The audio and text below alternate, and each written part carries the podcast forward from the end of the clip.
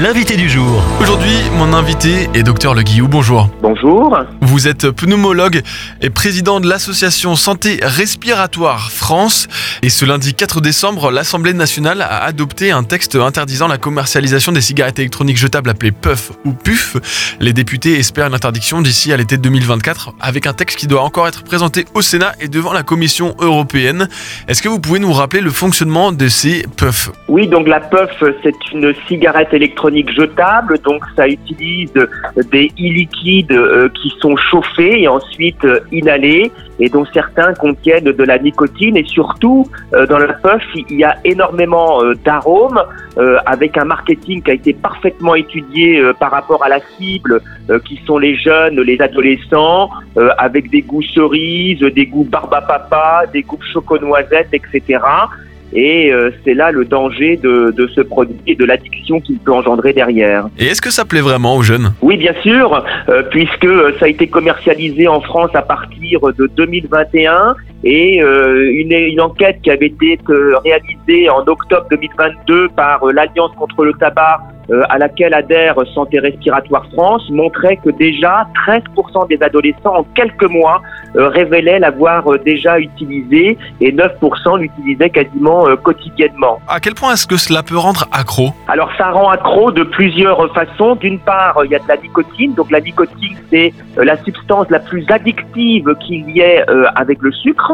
Et puis, euh, deuxièmement, c'est la gestuelle. La gestuelle qui est utilisée pour euh, la cigarette, euh, la puff, c'est une gestuelle qui ensuite peut amener à une gestuelle dans le tabagisme. Et quel danger pour la santé? Alors, les dangers pour la santé de la puff, c'est d'une part la dépendance à la nicotine et l'entrée dans le tabagisme secondairement. Donc, c'est vraiment extrêmement sournois. Et puis, le deuxième méfait, c'est un enjeu environnemental puisque c'est des substances qui sont jetables, euh, qui contiennent du plastique, les piles qui contiennent du lithium également, euh, et un certain nombre de métaux lourds qui vont aller euh, polluer les sols, polluer les, les, eaux des rivières, puis les océans. Donc il y a aussi un enjeu environnemental en plus de l'enjeu sanitaire avec ces puffs. Pourtant, certains disent que l'avantage de la puff, c'est d'avoir une substance qui est moins nocive hein, que dans les cigarettes traditionnelles, avec moins de goudron, etc.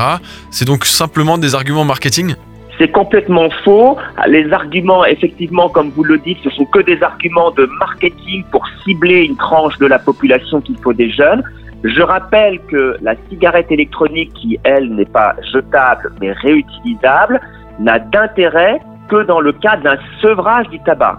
Or là, la puff, c'est des jeunes qui ne fument pas et le fait d'utiliser la puff, ils vont rentrer euh, dans une grande proportion dans le tabagisme derrière. Donc on voit bien the perversion de l'utilisation de ces puffs chez les jeunes, d'où la nécessité de les interdire. Vous êtes donc plutôt satisfait de la décision prise par l'Assemblée nationale euh, lundi en début de semaine? Tout à fait. Euh, Santé Respiratoire France est complètement satisfaite de cette décision euh, qui a été prise parce que c'est un combat que nous menions aux côtés de l'Alliance contre le tabac auquel nous adhérons pour faire interdire la puff avec des actions, des communiqués dans la presse, dans les médias, comme vous le faites aujourd'hui et on peut euh, que remercier les médias de se faire le relais euh, d'une information claire, loyale et euh, constructive afin de protéger nos jeunes demain. Si beaucoup estiment que c'est une belle avancée dans la lutte contre le tabagisme, d'autres pensent que à un produit qui disparaît laisse place à un autre et ainsi de suite.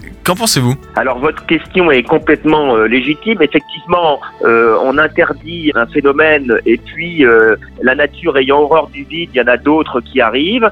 Euh, oui, effectivement, il y a les sachets de nicotine à l'heure actuelle, euh, qui là aussi euh, représentent un danger, hein, puisque je rappelle que la drogue la plus addictive, hein, c'est la nicotine.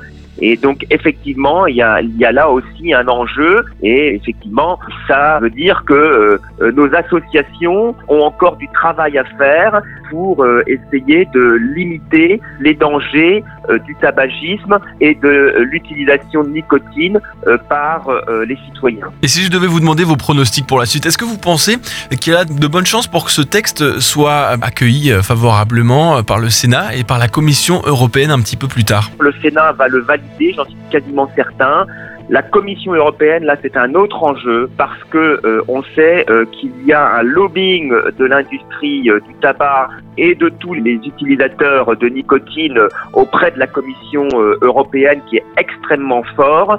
Et donc, il faudra effectivement des actions au niveau de l'Europe pour pouvoir faire valider cette interdiction de la puff. En tout cas, que ce soit interdit sur le territoire national, c'est extrêmement important. L'étape suivante, évidemment, c'est la Commission européenne, avec des enjeux forts là encore. Cela fait évidemment écho au mois sans tabac de novembre dernier. Qu'est-il ressorti de cette campagne-là? Alors l'édition 2023 de, du mois sans tabac fait euh, appel à un certain nombre d'utilisations puisque le but était euh, effectivement de sensibiliser les gens à arrêter de fumer. Donc ça marche. Il y a Tabac Info Service qui existe. Il y a des nouvelles applications qui vont arriver à partir de l'année prochaine pour aider à sevrer euh, du tabagisme. tout est bon pour essayer d'arrêter ce fléau du tabagisme en France. Je rappelle que c'est la première cause de mortalité évitable, c'est le tabagisme en France.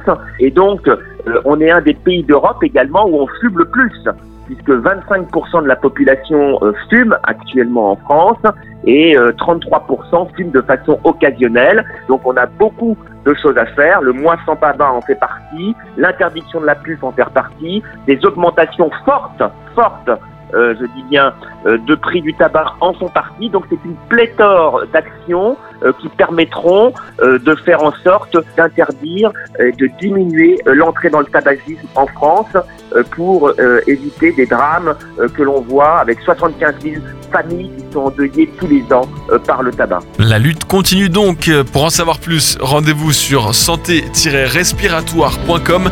Merci docteur Le Guillou, pneumologue et président de l'association Santé Respiratoire France. Merci à vous. Retrouvez ce rendez-vous en podcast sur farfm.com slash replay.